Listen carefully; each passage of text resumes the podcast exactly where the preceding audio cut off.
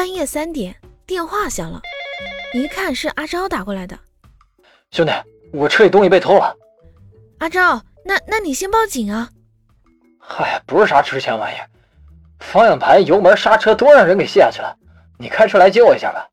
我一想，现在的小偷都干啥呢？就赶紧穿着衣服下楼。刚出电梯门口，阿昭来电话了。啊啊，兄弟，嗯，不用来了，我喝多了，坐他妈副驾驶上。